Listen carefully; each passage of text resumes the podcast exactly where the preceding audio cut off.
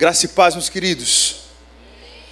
Bom, eu vou me apresentar para vocês, mas eu queria que o nosso chefe ali deixasse um microfone no esquema, se alguém quiser fazer alguma pergunta, tá? Que eu vou liberar para a gente para fazer perguntas. Mas antes disso, eu vou me apresentar, né? Tem que ser educado. Minha mãe me ensinou isso aí. Meu nome é Boni. Eu sou de São Bernardo do Campo. Ah,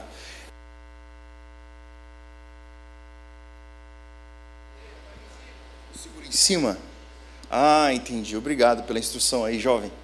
É, meus irmãos, então eu sou de eu sou de São Bernardo do Campo. Eu tenho 31 anos. Eu comecei como, como missionário quando eu tinha 18 anos. Eu fui para um treinamento missionário no sul de Minas. Eu fiz dois anos e meio de treinamento. Lá me formei em teologia também. Quando eu saí da, da quando eu saí da, do treinamento de Minas, eu fui para a Bolívia. Passei oito meses na Bolívia, plantei uma igreja na Bolívia.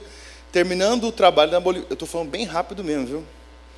Terminando o trabalho na Bolívia, eu voltei para o Brasil, levantei recursos e fui para o Sudeste Asiático.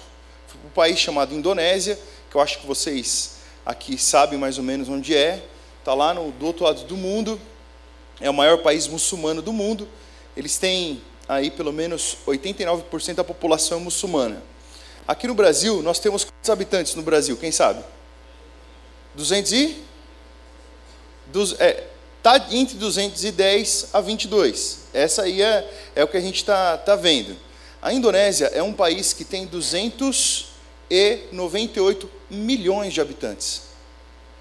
Nós estamos falando como se o Brasil inteiro, sem exceção, fosse muçulmano. Sem exceção. Imagina, esse é o tamanho do, do povo muçulmano da Indonésia. Onde eu morava, pelo menos ali 25 quilômetros quadrados, eu era o único cristão conhecido. Né, os trabalhos que a gente fazia, o trabalho que a gente conversava, era bem diferente e complicado, exatamente por não ter o evangelho. Daqui a pouco a gente vai falar disso. Como nós vamos falar de islamismo, e islamismo não presta para crente. Não presta. Então eu quero que você abra a sua Bíblia para eu falar alguma coisa que importa de verdade que vai aquecer, ou talvez uma palavra que possa alcançar o seu coração, eu quero pedir que você abra sua Bíblia no Evangelho de Marcos. Evangelho de Marcos, no capítulo 14.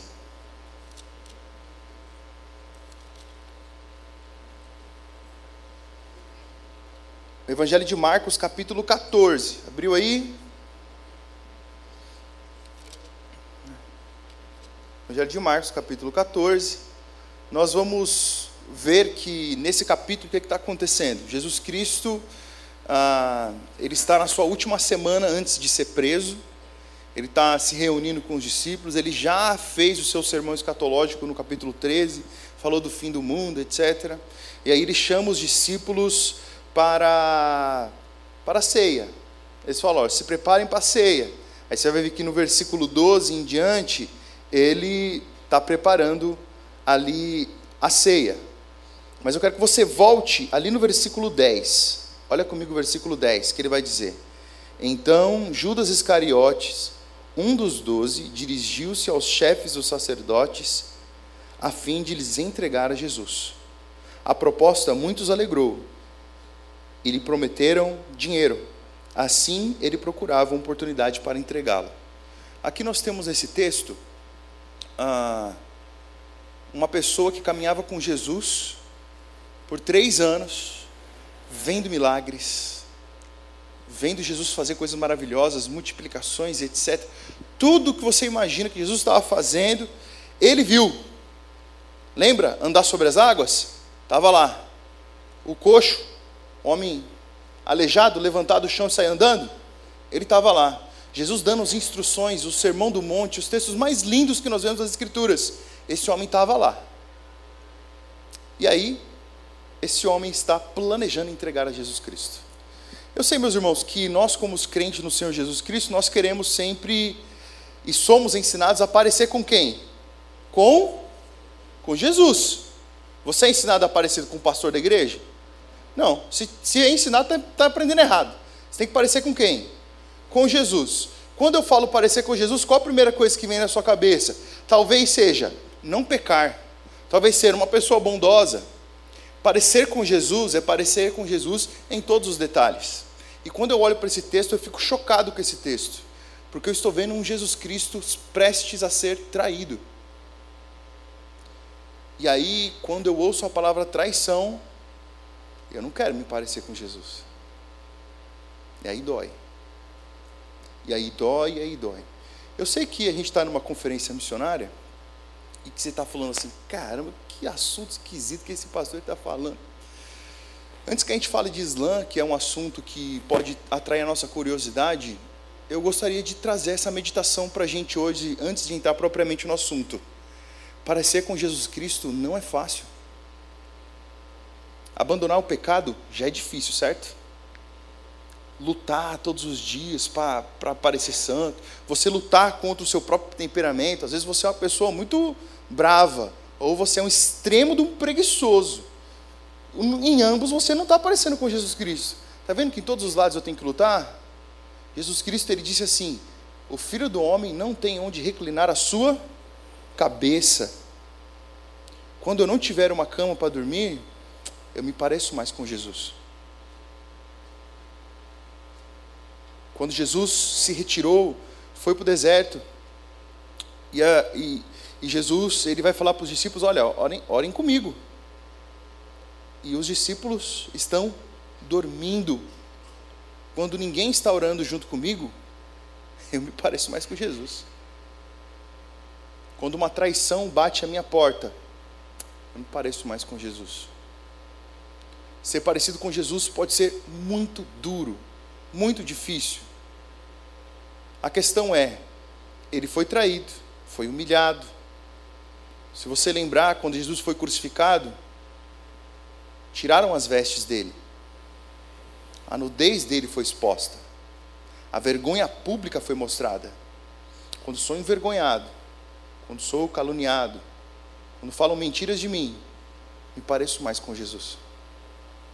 E nessas horas eu não quero parecer tanto assim com Jesus, porque dói demais.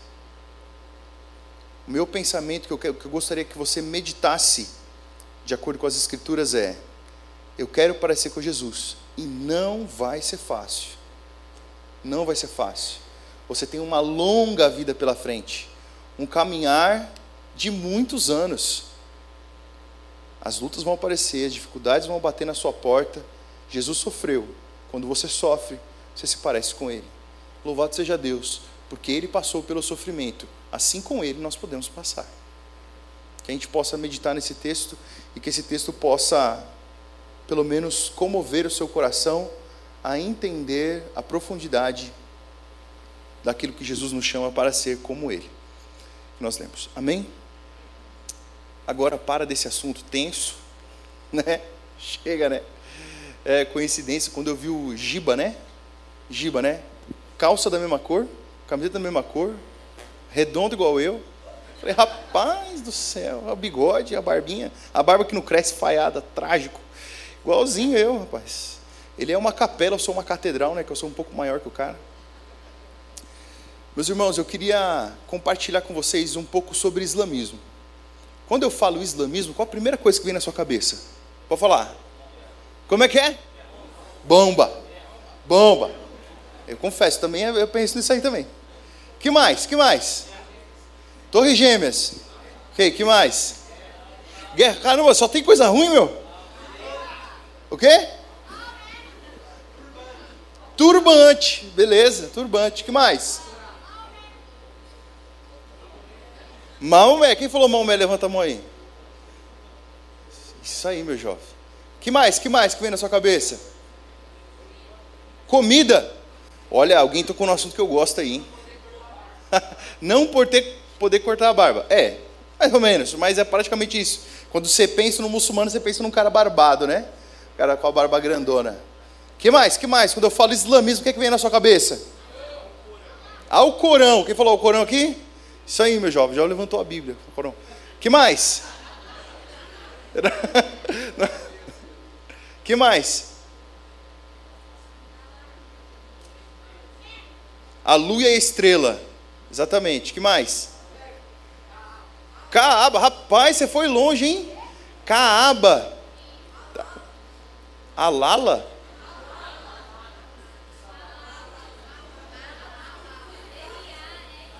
Mala... Ah, agora sim! Ah, entendi, Malala. Falei, rapaz, que negócio é esse aí? Tá falando em línguas o jovem? Fiquei assustado. Não tem intérprete, não pega, né? Tá? Quando a gente pensa em islamismo, tudo isso mesmo vem na cabeça. Eu só não pensei na Malala, mas no resto, tudo vem na minha cabeça. E quando eu penso em cristianismo, aí é mais fácil, a gente já tem um monte de coisa na cabeça, certo? É, você pode citar tantas coisas, você pode contar histórias, você pode falar de Jesus, você pode falar da Bíblia, e por aí vai indo. Se a gente for sentar aqui juntos, provavelmente, se todos nós sentarmos aqui, a gente consegue pegar de Gênesis, Apocalipse e lembrar todas as histórias. Porque o crente consegue fazer isso. Uma, uma, os crentes juntos, né, que lê Bíblia, conseguem fazer isso aí. Né? Ah, quando nós caminhamos para lidar com muçulmanos, nós temos a dificuldade do jovem que falou para a gente ao Corão. Esse livro aqui é o Alcorão, tá vendo? Esse aqui é o Alcorão. Vou abrir ele para vocês verem. Vocês não vão conseguir enxergar direito, mas ele está dividido em duas partes a página. Essa, esse lado e esse lado. Esse lado aqui vai estar escrito em árabe. E do outro lado, que esse Alcorão que é um Alcorão em espanhol, vai estar escrito em espanhol. Quando tá, é uma tradução, certo? Do lado do outro. Só que se você falar para um muçulmano que você tem um Alcorão, ele só vai acreditar que Alcorão é o texto em árabe. Somente o texto em árabe. O que, que isso implica para nós? Tem no Alcorão, no capítulo 12 do Alcorão, tem a história de Yusuf. Yusuf é José da Bíblia.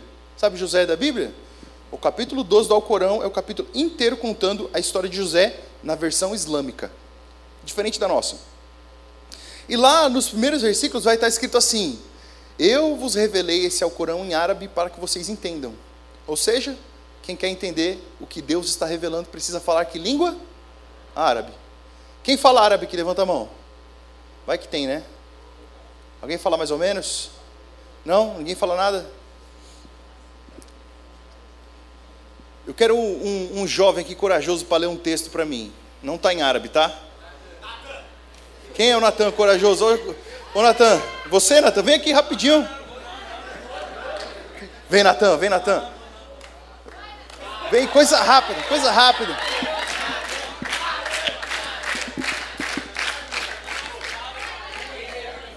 Vai, Natan, vai, Natan. Eu vou até falar que o, que o Corinthians tem dois mundiais e tal. Você vai ficar feliz, cara. Vamos lá.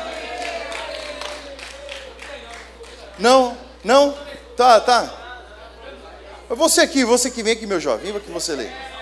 Pronto. Ó, você vai ler esse texto aqui. Pode ler como se fosse ler em português mesmo, tá bom? Você vai ler esse versículo que é o versículo 32. Tenta ler até onde der. Lalu sabda isa kepada mereka sei lá o que aku. Berkat. é. Sesungguhnya aku berkata kepadamu bukan usa yang memberi kamu roti dari surga itu melainkan Bapakku yang... Chega, chega, tá muito ruim. Vai lá, obrigado, meu jovem. Quem entendeu aí o que ele falou? Quem entendeu? Traduz aí então. Ele leu um versículo da Bíblia importantíssimo. Importantíssimo. Não, não foi João 3,16 não. Era para ele ter lido assim, eu memorizei esse versículo, é assim, ó. Akula poko angur, tankamula ranting rantinha. Orang yang tinggal dalam aku, aku dalam dia berbuat banyak. Karena tanpaku, kamu tidak dapat membuat sesuatu pun. Quem entendeu aí? Eita, meu Deus! ai, ai, ai. Gente, você imagina você chegar perto de alguém, querer falar de Jesus e você não fala a língua dela. Dá para falar de Jesus para ela? Bem male-male, viu? Se a pessoa se esforçar muito, tentar entender o que você está falando, se ela souber um pouquinho de inglês e você souber um pouquinho também, se dá uma arranhada, mas você não vai conseguir se aprofundar. Não vai conseguir. Quero contar uma pequena experiência para a gente aqui. Eu, quando trabalhava na Indonésia, como disse para vocês, não tinha cristãos lá. E eu trabalhei numa montanha chamada Gonohardio. Quando eu cheguei naquela montanha, ela tinha águas termais, porque era um, era um vulcão. Então ela tinha águas termais, era um ponto turístico. O povo ia lá para tomar banho, né? Tinha também uma. Era famoso por falar que aquelas águas curavam pessoas, etc. E aí eu cheguei numa senhora e falei em indonésio para ela. A senhora já ouviu falar de Jesus? Ela falou: Eu nunca vi por aqui não. Falou para mim. 92 anos ela tinha. Aquela foi a primeira vez que ela ouviu o nome Jesus na vida dela. 92 anos. Eu me vi com uma oportunidade gigantesca. Agora eu vou falar do Evangelho. Só que qual que era o problema? Se eu falar para ela assim, olha, Jesus é o Filho de Deus, ela vai entender? Se eu falar que Jesus veio para a terra, que Ele é Deus e veio para a terra, ela vai entender? Sabe quanto tempo demora para você falar de Jesus para um muçulmano? No mínimo, no mínimo, se você for rápido e conciso, seis semanas. Se você for lá, pelo menos duas vezes por semana para evangelizar o cara, ele vai começar a entender o plano de quem Jesus Cristo é e da salvação. Que desafio, né, gente? Complicado. Quem tem Bíblia em casa? Alguém aqui não tem Bíblia? Quem não tem Bíblia, levanta a mão. Alguém não tem? Não? Então, beleza. Senão a gente ia providenciar. Eu não, alguém ia dar aí para vocês. Tá? É, quando nós falamos de Indonésia, essa daqui é uma Bíblia em indonésio. Aqui é só o Novo Testamento. Só o Novo Testamento. Demorou para traduzir essa Bíblia aqui 10 anos, o Novo Testamento. Quem traduziu essa Bíblia foi um obreiro, um missionário. Esse missionário, para começar a tradução, ele precisou estudar durante 12 anos para se formar. Demorou 12 anos para esse cara se formar. Quando ele se formou, ele foi para o país, cinco anos, aprendendo cultura e língua. Aí ele começa a tradução da Bíblia.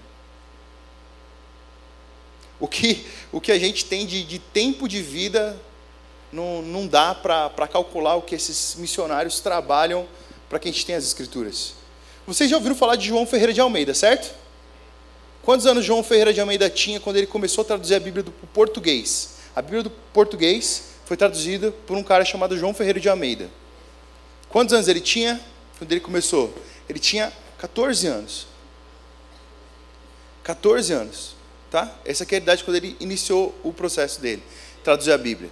Hoje nós temos no Brasil quantas pessoas? 200 e 220 milhões.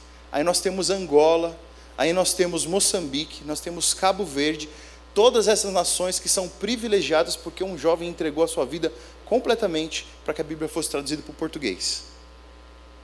A gente tem muito potencial, muito potencial. Nas mãos de Deus nós somos muito capazes.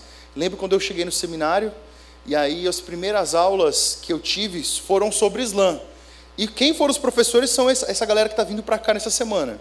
O Sanchamuno, o Jay Smith, eles foram meus professores 12 anos atrás. Eles vão vir para cá.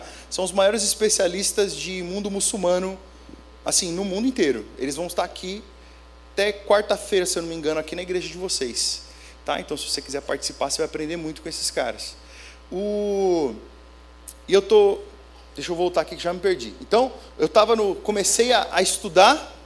O que aconteceu no seminário? Cheguei lá, uma jovem que falava hebraico e grego, fluente português. Aí o outro falava quatro idiomas. Eu já fui desanimando, né? São Bernardo, fim do mundo, não tinha nada, falava português errado. Nossa, triste. E aquela galera altamente formada, eu falei, meu Deus do céu, o que, que eu estou fazendo aqui? Os anos foram passando, irmãos. Depois de seis anos, eu estava falando quatro idiomas. Depois de seis anos. Agora eu falo, eu tinha capacidade por mim mesmo de ir para várias escolas, viajar para vários países, para conseguir aprender tudo isso? Não, de jeito nenhum. O Senhor, quando nos entregamos para Ele, o Deus vai dar coisas para nós que a gente nem imagina, que a gente jamais pensa na nossa vida. E quando nós falamos de mundo muçulmano, essa, esse é o maior desafio da igreja mundial. Nós sabemos hoje que existem pelo menos 2.200 povos que não têm nada da Bíblia, nenhum versículo traduzido, não tem é, missionário trabalhando com eles, não tem projetos no meio deles. 2.200 povos, não tem nada. Desses 2.200, 1.108 povos são povos muçulmanos. Então nós, falamos, nós estamos falando que o maior desafio da igreja mundial são os povos muçulmanos. Quem vai alcançar eles? Quem vai estar lá? Quem vai? Não tem Bíblia. Não tem viagem para esses locais. Como é que você vai entrar nesse país? Aí você fala, pô, eu achei que eu vim aqui para ser animado e você está me botando mais para baixo aí, eu não consigo fazer nada. A gente tem estratégias que dá para chegar lá, mas a gente não tem pessoas. Pouquíssimos obreiros. A maioria dos obreiros que são formados, eu, eu fazia parte de uma turma de 100 alunos no seminário, quando eu fazia. Desses 100 alunos, na caminhada permaneceram 30. Desses 30 alunos, apenas eu e mais dois estão focados em povos muçulmanos. Outros foram para os Estados Unidos, outros foram para a América Latina e por aqui ficaram, pelo Brasil mesmo, e ficaram. De tantos, de 100, gente, ó, de 100 obreiros treinados, dois, três permanecem. É um grande desafio. Aí eu falo para a gente: tem o Alcorão, é o livro dos caras. Você lê Bíblia aí, sim ou não? Você lê Bíblia ou não? Você acha que o muçulmano leu o Alcorão, sim ou não? É, não lê muito não, viu? Só pode avisar. É um dos mitos do Islã, que falam que o muçulmano leu o Alcorão, que conhece, que é profundo, etc. É um dos mitos. A maioria, de verdade, pessoal, pelo menos 95% dos muçulmanos que eu evangelizei jamais leram esse livro. É incrível, né? É exatamente o contrário do que a gente ouve, certo? Você, na sua escola ou onde você frequenta, você já teve alguma relação com algum muçulmano? Não? Aqui em São Paulo tem bastante muçulmano, por isso estou perguntando. Mas é, é muito comum. São Bernardo do Campo sempre teve muitos muçulmanos, duas grandes mesquitas lá. Então eu sempre tive um pouco de acesso a esses caras. Quando você vai conversar com um muçulmano, sabe a primeira coisa que ele fala para você? Ele fala assim, ó, você sabe que Jesus não é Deus não, né? Esse negócio de Jesus ser Deus não existe, não funciona essa coisa. Olha, olha como ele é agressivo. Ele já chega pegando no ponto principal da sua, da sua fé. Jesus não é Deus. Se Jesus não é Deus, para você serve o quê? Jesus precisa ser Deus na, na teologia cristã. Se Jesus não é Deus, não tem salvação para nós. Ele precisa ser Deus. Então ataca direto. Aí ele fala, né? Você sabe que esse negócio de morrer na cruz também é tudo mentira, né? Olha, o que, que Paulo fala? Se não houve morte e ressurreição, vã é a nossa fé. Eles são atacam muito diretos no ataque da nossa fé. Agora, você conhece algum missionário que chega no muçulmano e fala assim: esse negócio de Alcorão é isso, é tudo mentira do diabo. Já viu algum missionário falar uma coisa dessa? Não. não eu também falo não, viu? eu também não chego no muçulmano e falo uma coisa dessa, não. Por mais que eu creia que esse livro não é inspirado por Deus. Este livro não é inspirado por Deus. Eu não creio que esse livro seja inspirado por Deus. Mas eu não sou agressivo com eles. Eu não falo para eles que esse negócio que eles acreditam, de ter que orar cinco vezes por dia, de onde você tirou isso aí? Tudo mentira. Essas histórias que vocês contam são todas mentirosas. A gente não faz esse tipo de coisa. O crente não tem essa pegada mais incisiva, direta, de dar pancada na outra religião. Presta atenção. Eu não estou batendo na pessoa, estou batendo na religião dela. Ok? Alguém pode falar mal do cristianismo para você sem te ofender. Mas a pessoa também pode te ofender por você ser cristão. Viu a diferença? Então, eu consigo chegar em um muçulmano e combater e falar mal da religião dele sem ofendê-lo, sem tocar naquela pessoa. Só que os cristãos não foram ensinados a isso. Nós não fomos é, doutrinados a esse tipo de coisa. Então, a maioria dos missionários e cristãos tem medo do Islã. Tem medo de muçulmano. Você vê um muçulmano, você atravessa a rua cara fala que é muçulmano, você já se cala, você não quer conversar com ele. Você não sabe falar da religião dele. Está vendo que grande barreira nós temos? Se no Brasil, que é um país livre, a gente não consegue fazer isso, imagina fora. Você tem a Bíblia, certo? Você acredita como um livro de fé algum outro livro? Sim ou não? Não deveria. O livro de fé que você tem que ter é somente a Bíblia. Faz parte da doutrina cristã. O muçulmano acredita em quantos livros? Quem sabe? Quanto? Ele acredita nesse livro que chama Alcorão, que é o livro que foi revelado pelo anjo Gabriel. Eles acreditam nesse outro livro que chama Sira, é um livrão, Esse livro é a biografia do profeta Muhammad. Esse livro nós não temos em português, tá? Infelizmente nós não temos. Se tivesse, um monte de muçulmano ia largar o Islã. E esse terceiro aqui, gente, é, a gente vai chamar de hadiths. Esse aqui é, é um livro de pelo menos 50 livros da prática de fé islâmica. Por exemplo, a mulher no islamismo tem que usar véu, sim ou não? Sim. Onde está escrito que a mulher tem que usar véu? Está no Alcorão? Não. Então como é que eles têm que usar véu? Está aqui, ó, hadiths. Está nos hadiths. Tem que usar véu. O muçulmano ora quantas vezes por dia, quem sabe? Cinco vezes. Onde está escrito que ele tem que orar cinco vezes? Está no Alcorão? Não. Está nos hadiths. Por exemplo, vou dar um exemplo aqui, ó. Mas não vale zoar seu amigo muçulmano se você conhecer um amigo muçulmano, hein? O muçulmano, quando ele vai no banheiro, ele tem que se limpar com água. Número um, número dois. Tá? A mão esquerda. Quem é canhoto aí? Eu sou. A mão esquerda é a mão impura. Imagina eu no país muçulmano, sentava na mesa para comer, tinha que colocar embaixo da perna, porque eu não podia pegar as coisas com a mão esquerda. Senão ia ser ofensivo com a pessoa. É a mão impura. E aí, o muçulmano mora num país desértico, não tem água. Como é que faz para se limpar? Papel não pode. Nos hadiths, sabe aqui o hadith que eu te falei? O hadith vai ensinar tudo que o cara tem que fazer, até limpar a bunda dele. Vai ensinar. E lá está escrito que ele tem que limpar com o quê? Pedra. Ah, que tristeza. É bom ser crente às vezes, né, gente? Você não tem que passar por essas coisas. Tá vendo? Olha lá, essa é uma das coisas que eu estou falando para vocês. Vocês já viram aqueles, quem gosta de mangá aqui, anime, esse tipo de coisa? Não gosta? Tá bom, se você quiser conversar comigo depois, eu faço parte de um grupo chamado Os Crentes de Konoha. A gente pode conversar lá sobre anime, tá? Sou fã de One Piece, depois a gente troca ideia. Mas vamos lá. Quer não o quê? Então vamos lá. Os, os, quando a gente vê nos desenhos esse tipo de coisa, você vai ver aquelas casas asiáticas que tem um telhado e na ponta do telhado tem uma pontinha assim, já viram? Tem na pontinha, tem uma ponta. Para que, que serve aquele negócio ali? Na, nas histórias dos muçulmanos, eles vão dizer que os demônios, chamados jins no Islã, que podem ser tão, tanto bons quanto maus, eles habitam nos telhados das casas. Então o chifrinho está lá para picar a bunda do bicho, para ele não ficar no telhado. Os muçulmanos acreditam que os jins, que são esses espíritos bons ou maus, eles habitam nos banheiros. Então, quando você vai no banheiro, você tem que entrar com o pé direito, recitar uma frase do Alcorão, de proteção, e vai fazer suas necessidades. Onde está escrito tudo isso? Hadiths. Irmãos, a fé islâmica é quase nada aqui, ó. Quase nada. A maioria das coisas estão nas outras práticas deles.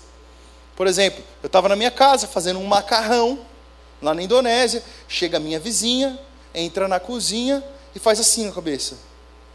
Ai, meu Deus. Eu olhei para aquela mulher e falei assim: O que foi, moça? Ela falou assim: Você trouxe problema para sua casa. Eu falei: Por quê? Você jogou água quente no cano. Quem é que mora no esgoto? É o Jim. O, o Jim vai sair vai mexer nas minhas comidas, vai estragar as panelas, vai apagar as luzes. Né? A minha avó falava que era o Saci que fazia isso aí, aqui no Brasil. Né? Mas lá, ó, são os jeans. São os jeans. Isso está escrito aonde? Hadiths. Não está no Alcorão. Por isso que se você pegar o Alcorão e você for estudar sobre fé islâmica, você vai perder absolutamente nada. Você não vai entender nada daquele livro, que ele é totalmente desconexo Está indo online esse negócio aqui? Estou meio enrolado, hein? Essas coisas aqui, mas tá bom.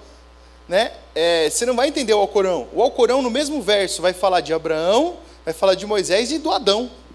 Tudo junto. Faz sentido? Não faz.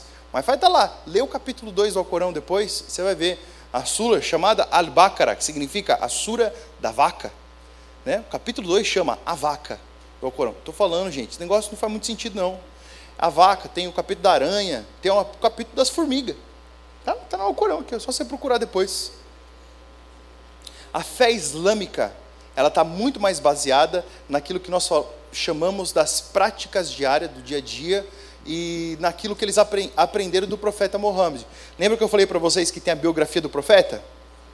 O profeta, foi escrita a biografia dele, por quê? Porque o muçulmano eles têm um padrão de conduta a se parecer. O crente tem que parecer com quem? Com Jesus. O muçulmano com quem? Mohammed. Ou Maomé, você pode chamar de Maomé aí, mas os muçulmanos vão chamar só de Mohammed mesmo, tá? É, a gente, no Brasil, muçulmanos não falam Maomé, é esquisito. Mas eles têm que se parecer com Mohammed. Mohammed teve quantas esposas? Nove esposas. É doido da cabeça, viu? Eu só tenho uma. Está casado, pastor? Também tem uma aí? Dá trabalho, filho. Tá? Nove. É maluco da cabeça. A esposa mais jovem de Mohammed chamava Aisha. Quantos anos ela tinha, quem sabe, quando ele se casou com ela? Seis anos. Presta atenção, ele se casou com ela com seis anos.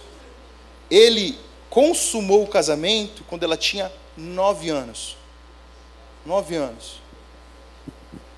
Com o que, os muçulmanos têm que se parecer? Vocês já estão entendendo, né? Eu estou falando de coisa bem delicada aqui para a gente, tá? Que ninguém fala não. Porque o povo tem medo dos tem medo dos muçulmanos. Mas está aqui, ó. Está escrito nos livros deles. São livros deles isso aqui, gente. Se o muçulmano lesse os livros deles, ele ia ser muçulmano? Não, não ia ser. Mas eles não leem. Por isso que eu falo para você, é muita coisa, é fama. São religiosos. Externamente são como os fariseus da Bíblia. Parece religioso, internamente não tem nada vivem de aparência, tá?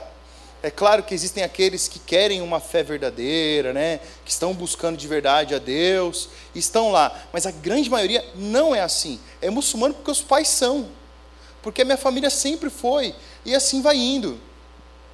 Quando nós, gente, eu estou falando isso aqui, ó, do do profeta Muhammad. Ele teve lá sua sua esposa Aisha. O texto dos Hadiths ele vai dizer o seguinte: que ele se deitou com ela para consumar o casamento, enquanto ela ainda carregava suas bonecas. Sabe o que isso quer dizer? No islamismo é proibido você ter qualquer tipo de imagem. Né? É proibido no Islã qualquer tipo de imagem. Até de boneca. Boneca não podia ter, as mulheres não podiam ter. Estátuas, então você imagina isso 1400 anos atrás. Era tudo de madeira ou de pano, era coisa muito simples. Mas a Aisha podia ter né? porque ela era esposa do profeta, a esposa mais próxima, a esposa mais querida. Os radites, a maioria dos radites, foram ditados por Aisha. Ela cresceu, virou uma mulher e ela ditou tudo que aprendeu com o profeta para os teólogos islâmicos. Então, para a gente ver, é uma coisa muito doida.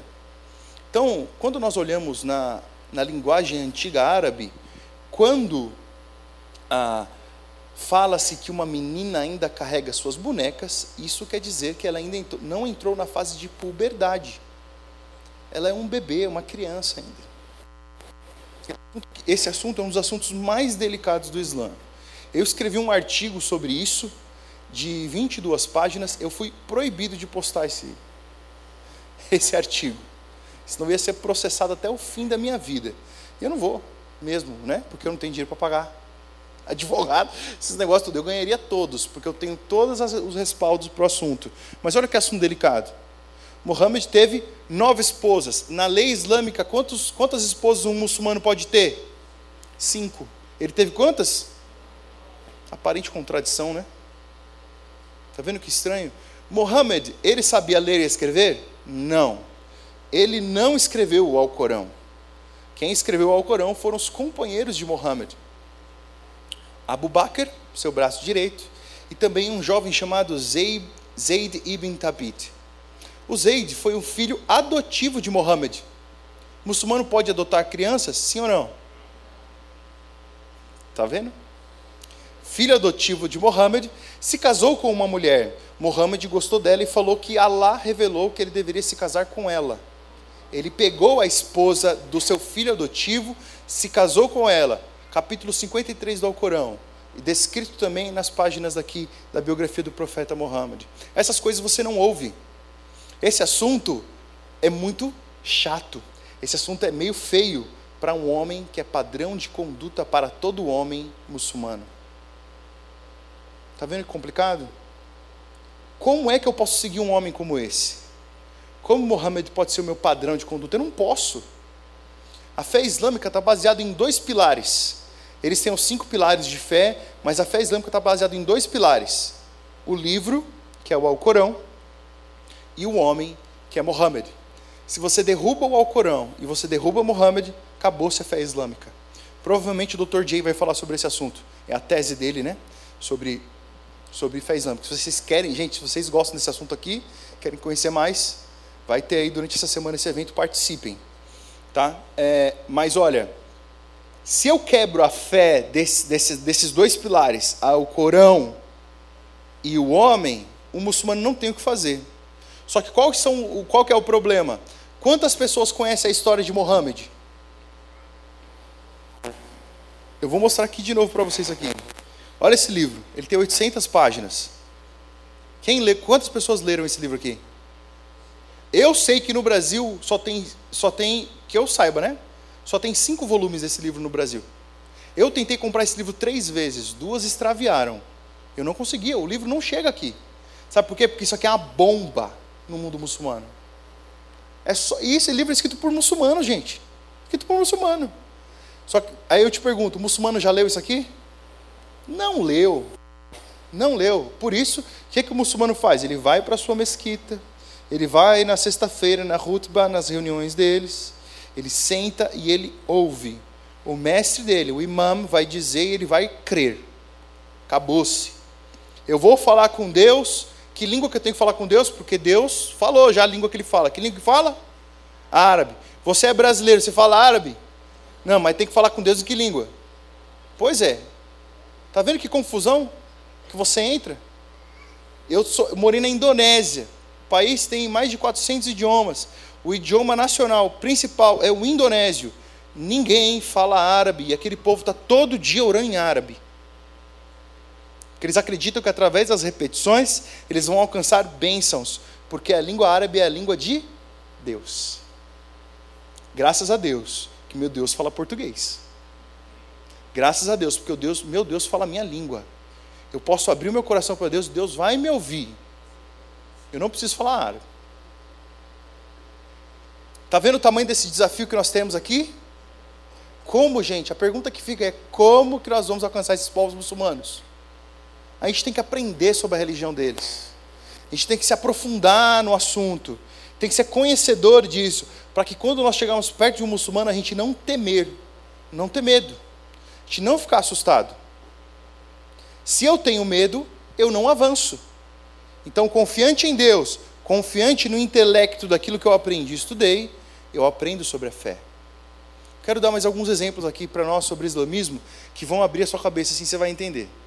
No islamismo existem 24 profetas. O principal profeta, 25 profetas, o principal é o profeta Mohammed. Os outros 23 profetas são personagens da Bíblia.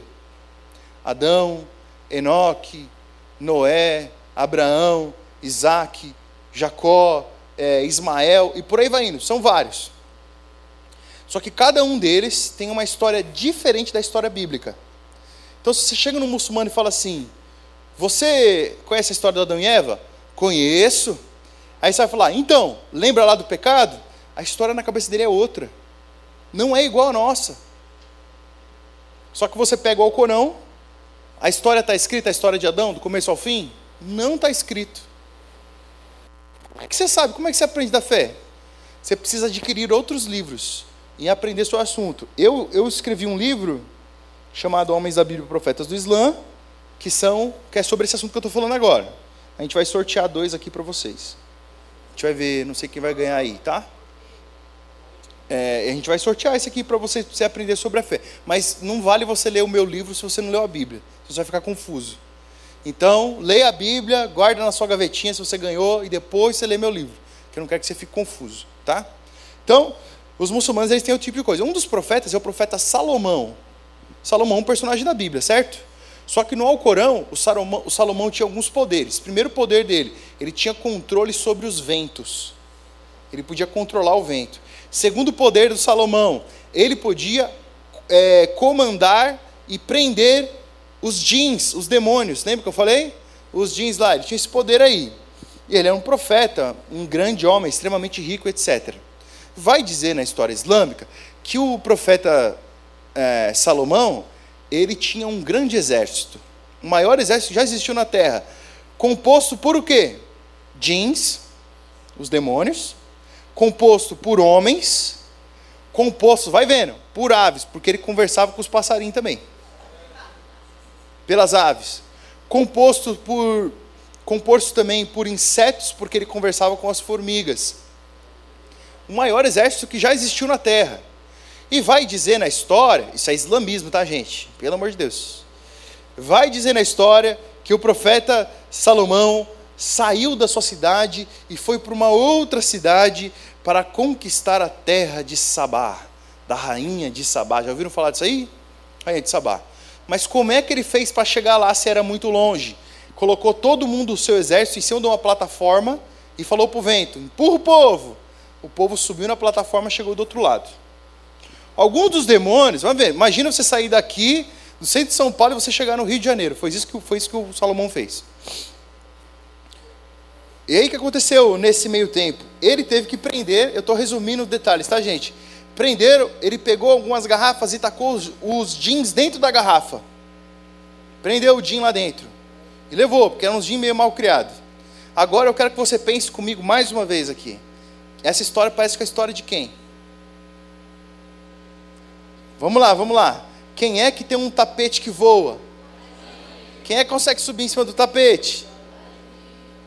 Quando para soltar o, o, o, o, gênio, o que você tem que fazer na lâmpada? Segundo a doutrina islâmica, Salomão tem um anel com o seu selo de Salomão, uma estrela de seis pontas que ele bate na garrafa e prende o gênio. O que é que o Aladim fez? Tirou o selo. O que aconteceu com o gênio? Saiu. Tudo isso baseado em história islâmica. História islâmica, islamismo. Vocês já viram nos desenhos da Disney quando alguém está querendo fazer alguma coisa, aí aparece um anjinho aqui, ó, no ombro. Aí aparece um, um diabinho do outro lado. Já viram isso daí? E aí o diabinho fala, vai por ali, e o outro fala, não faz isso não, coisa. Isso é doutrina islâmica. No islamismo, quando os muçulmanos se ajoelham para fazer a sua oração, vocês já viram isso alguma vez, com certeza? vai fazer sua oração. Uma das fases, quando eles estão de joelhos, eles param, eles viram para um lado, falam algumas palavras, viram para o outro lado, falam outras palavras. Eles estão falando com quem? Anjo bom, anjo mau. Isso está baseado onde? Islamismo. Caramba, da onde? Pastor é muito louco, hein, meu? É que eu nem comecei a falar dos animes. Mas tem muito, muito, muita coisa, muita coisa encurtida e presente na nossa cultura. Ah, o português tem várias palavras que originam-se do árabe e por aí vai indo. Eu não vou entrar muito nesse assunto, que a gente está com poucos oito minutos ali. Eu quero finalizar dizendo para nós o que nós vamos fazer, o que você vai fazer, sabendo que tem um mundo maluco como esse que não conhece Jesus. Qual é o seu papel nisso? O que você tem que fazer? Eu quero abrir para perguntas. Alguém quer fazer alguma pergunta primeiro? Deixa eu saber se alguém quer fazer alguma pergunta sobre Islã, qualquer coisa. Alguém quer fazer alguma pergunta? Tá, tem duas perguntas. Pega o microfone para gente e a gente vai indo. Vamos lá, passa para essa jovem aqui primeiro. Enquanto isso ele vai passando, é, se você quiser me seguir no Instagram, é bonifácio.escritor. Eu escrevo lá sobre islamismo, tá? bonifácio.escritor. Você pode me seguir lá, tá? Manda. É, eu só queria saber se você disse a questão dos animes. Sobre o que. Só um exemplo. O que é que fala? Tipo assim, o Islã tem o que a ver com isso? Porque, tipo assim, é de origem. Japonesa, asiática e tal. Sim, sim, sim, sim. Ah, basicamente, o mundo espiritual é muito presente nos animes, certo? Você vai ver lá os Shinigamis da vida, por aí vai ter, se você leu Death Note, ou outras coisas que você vai ver. O mundo japonês é cheio, cheio de um mundo espiritual. Os autores, para não se manter só na, naquilo que se conhece de cultura japonesa, eles pegam cultura que vem do Oriente Médio, coisa árabe, tá? Então eles vão pegar coisas de lá dos seres espirituais árabes e escrever nos seus animes. Mas eu não estou falando que é do diabo não, viu gente? Porque eu assisto, eu gosto desse negócio aí. Viu? Sem problema nenhum. Vamos para a próxima lá. É, eu tenho uma dúvida em relação ao trabalho missionário. Ok. eu sempre pensei muito, por exemplo, nas crianças vítimas das guerras na Síria e também em algumas da África. E eu não sei se eu me enquadraria, por exemplo, é, em trabalho humanitário ou missão. Eu não sei se no trabalho humanitário. Levanta um pouquinho mais a mão assim, ó, por causa do. Vai lá, vai lá. Se você pode falar de religião ou se é só no trabalho missionário. Depende com que organização você está chegando. Você não chega sozinho lá. Se você chegar com uma organização como é, Médicos Sem Fronteiras, você não vai poder trabalhar com religião. Mas se você pegar uma organização que chama AMI, que é uma organização cristã, você vai trabalhar com socorro imediato, né, pós-catástrofe, mas você pode trabalhar com o evangelho também. Então depende com quem você está indo. Aí você vai ter que analisar. Se você quiser, depois a gente conversa que eu vou te explicar mais sobre isso, tá? Próximo, porque o tempo está acabando. É... Seis minutos, né? Quando a é minha seis, eu pergunta, paro, tá? ela é relacionada, tipo, como você foi pra lá? Eita, bexiga, Se vai. foi com agência, Tá. com quem você foi, se você tinha amigos que Tá. faziam a mesma coisa. Aham. Eu não conhecia ninguém, absolutamente ninguém. Apareceu lá o folheto, o flyer, sabe aquele que o pessoal entrega na rua? Folheto do projeto missionário. O cara foi lá na nossa igreja, apresentou uma agência missionária, a igreja se reuniu, a igreja percebeu que eu tinha o perfil para um obreiro e eles, a igreja local me enviou. A agência missionária me preparou, mas quem sempre envia é a igreja local tá? Tem sempre uma agência por trás, tem contatos no meio do caminho, mas quem te envia sempre é a igreja local, tá? Então depende. Eu fui, eu fui para a Bolívia com uma agência, é, Indonésia, eu fui com a mesma agência, mas lá trabalhei com três agências diferentes. Então cada cada coisa vai do, vai de um jeito aí no, no meio do caminho, com as portas que o Senhor vai abrindo. Mas olha, não conhecia ninguém, absolutamente nada. Né? Até hoje, não tenho moral nenhuma. O pessoal olha pra minha cara e fala assim: esse moleque aí, pô, que tá falando desse assunto aí, não sabe de nada. Vai lá, próximo, o jovem lá. Vai, meu querido. É, existe algum tipo de restrição alimentar na cultura Tem- islã? Boa, meu jovem. Muçulmano não pode comer o quê? Carne de porco. Muçulmano não pode comer carne de cachorro. Fala, é. Tá bom, vocês não comem, mas o povo nos outros países come. Muçulmano não pode comer, não. É, tudo que está relacionado àquilo que é impuro, no geral, o muçulmano vai falar que é carne de porco, mas eles se baseiam na lei de Deuteronômio, que vai ensinar lá, né? é, desculpa, na lei de Levíticos, que vai ensinar de que o judeu ele não pode comer camarão, ele não pode comer lagosta, judeu não pode comer peixes com de couro, só pode comer peixes que tenham escamas, então não pode comer atum, não pode comer bagre, né? É, o judeu também não pode comer animais de patas fendidas, e aí entra coelho, entra camelo, né? porcos, e por aí vai indo. Tem uma lista lá de, de, de que o judeu não pode fazer. O muçulmano se baseia nessa lista. Mas você pergunta para o muçulmano, ele vai falar assim: não, não, não, não, tá tudo no Corão, tá nada. Tá? Eles se baseiam nisso daí, na doutrina islâmica. Mas eles têm sim restrição. É, também tem a questão do Ramadã, de um deles, né? Não vai dar para falar de Ramadã aqui. Três minutos. Quer alguém ter mais pergunta? Ah. Sobre os livros do que, Ok. que essa galera. É o Corão, Hadiths, e Hadiths tem e? Suna. Suna é a biografia do profeta. Ah, Ó, vocês, eu não sei se vocês vão estar aqui, mas eu vou trazer toda a minha biblioteca de islamismo na terça-feira para cá, para quem quiser consultar os livros. Vai estar aqui na igreja, a gente vai expor numa sala todos. Não é para vender, viu? É para você ir lá e olhar. Tira uma foto e compra o seu. Beleza? Mas a gente vai expor lá. O, o pastor vai organizar ele e vai avisar. Eu não sei ainda o horário. Mas a gente, eu acho que terça-feira eu chego aqui, 9 horas da manhã eu já estou por aqui. Tá? Ah, mais alguém tem mais alguma pergunta? Não? Tudo certo? Então tá bom, pessoal. Não dá para falar tudo que a gente gostaria de falar. Se uma outra vez vocês quiserem, a gente pode se aprofundar mais no assunto, tá, pastor? Pode me chamar, a gente não está muito longe, não. Vai ser um prazer estar com vocês. Pode pegar meu contato, a gente troca uma ideia. E que o Senhor te abençoe. Espero que você saia aqui pensando e com a mente um pouco mais aberta sobre esse assunto. Deus te abençoe. Top, pastor.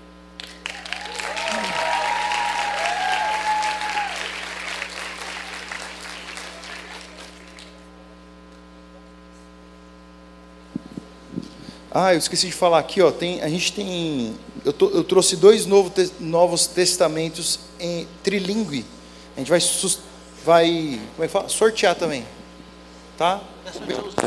Já sorteou? Não, não, sorteou não. Mas tem dois livros meus e dois novos testamentos aí.